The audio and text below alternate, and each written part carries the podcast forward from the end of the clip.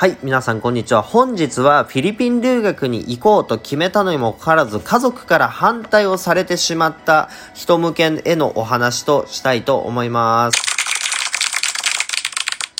はい、ありがとうございます。えっ、とですね、実はね、これ、あの、そんなに多くはないんですけれども、一定数ね、いらっしゃるんですよね。というのも、やはりその、ご家族をですね、フィリピンに送り出すというところに一末の不安を抱える、えー、方々っても結構いらっしゃるわけですよね。で、そんな時に、じゃあどういうふうにあの、説明をしていったらいいのかというのをですね、あの、実体験をもとに、こう、ご説明していきたいと思います。はい。まず、えー、1例目なんですけれども、ご家族に反対をされてしまったと。で、その方はどういうふうにしたかというお話をしていきたいと思います。えー、その方はですね、えー、3歳のお子さんと、えー、お母さん2人でこう留学の方に来られたんですけれども、やはり家族にこう反対されてしまいましたと、旦那さんですね。やっぱりお子さんと離れるのも心配だし、寂しいし、あとフィリピン本当に大丈夫なのかいな、となった時に、そのお母さんがやったこと、それは一体何でしょうか？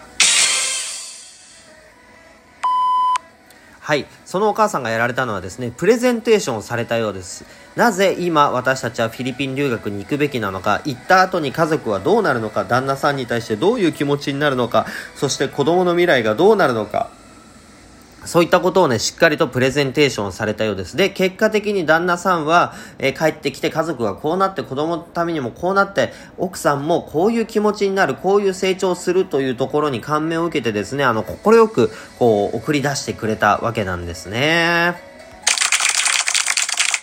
はい。そこで、まあ、これ後日談があるんですけれども、旦那さんがですね、なんと、えー、この留学先にですね、あの、また来られたんですね。そしてご家族と合流されて、最後は家族旅行を楽しんで帰られたといった経緯もありますので、帰りは一緒に家族旅行で一緒に帰らないかというような提案も一つありなのかもしれませんね。はい、えー、それでは二つ目。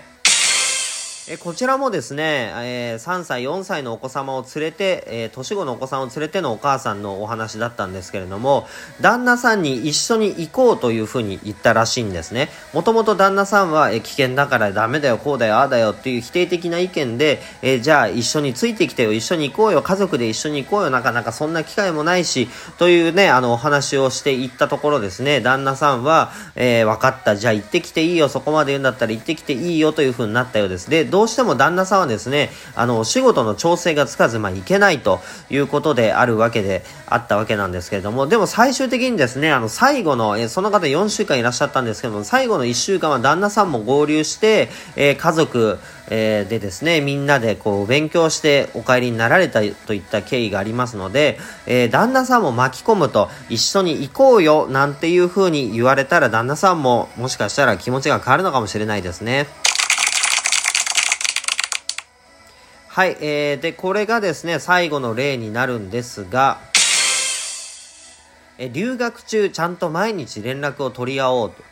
というふうにね、あの、お約束されたご家族がいらっしゃったんですね。で、えー、まあ、案の定、まあ、毎日連絡を取り合うわけなんですけれども、えー、旦那さんとのね、なんか関係がどうやらそこから良くなったというようなね、ことを後日談として言われていました。こう、普段ね、どうしても近くて、いて当たり前、それが、いざ海外に行ってしまって、ビデオ通話を通じて、携帯の、えー、画面越しにこう、会話をしてですね、そこで改めて家族の大切さ、奥さんの、えー、尊さ、子供の可愛さというものを理解したという、えー、お話だったわけですけれども、まあ、結果的に、えー、まあ、親子留学に行ってよかったというようなね、方が、往々にして多かったというお話でございました。